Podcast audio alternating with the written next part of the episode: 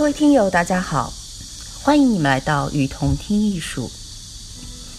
在这里，我们介绍国内外艺术机构、艺术家，分享关于艺术的文章，让你用听的方式，更多的了解艺术。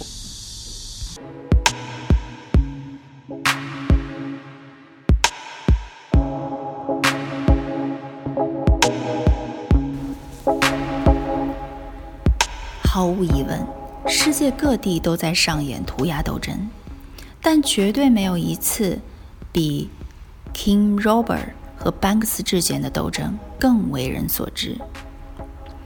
King Robert 是英国一位地铁涂鸦和街头艺术家，他的作品在伦敦享有很高的名气。随着时间流逝，King Robert 的大部分作品都消失了。只有一个创作于1985年的作品还保留至今。2009年，班克西自作主张地改造了 King Robert 的作品，由此引发两位涂鸦艺术家疯狂改造对方作品，并将战火延伸到网络。Robert 的网络支持者纷纷在网上谴责班班克西不恰当的行为。这一事件被一家电视媒体做成纪录片，从而在涂鸦史上留下重要的一页。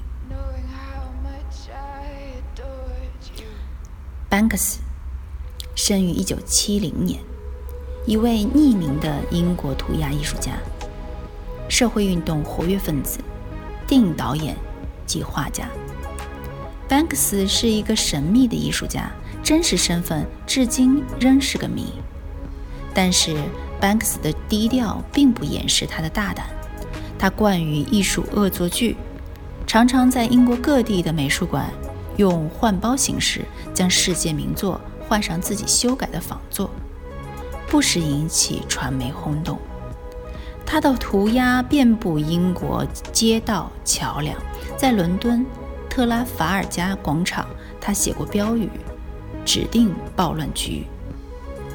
在泰特美术馆门外的台阶上也写过“小心垃圾”。班克斯的风格以黑色幽默著称，他创造了大量以现实生活和反战内容为题材的作品。他经常使用的形象包括老鼠、猿人、警员、士兵、小孩以及老人。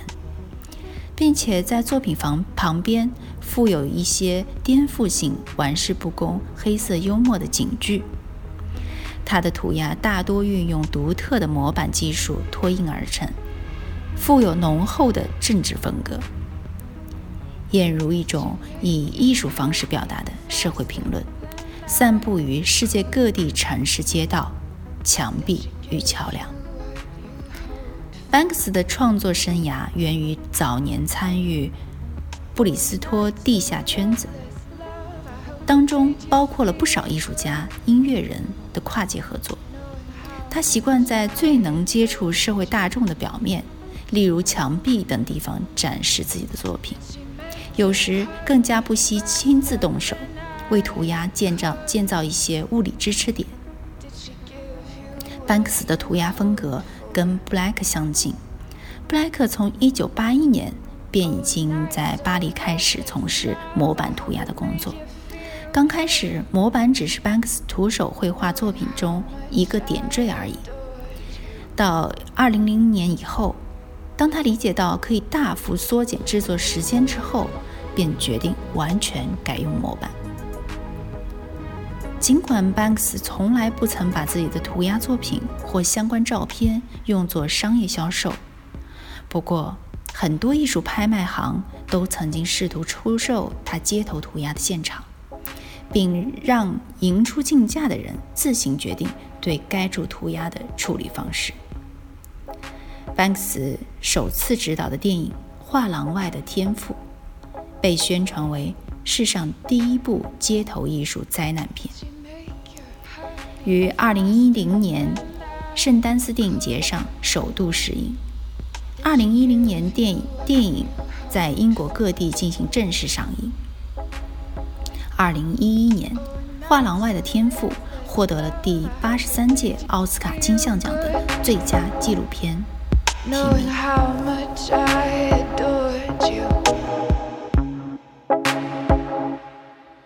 提名。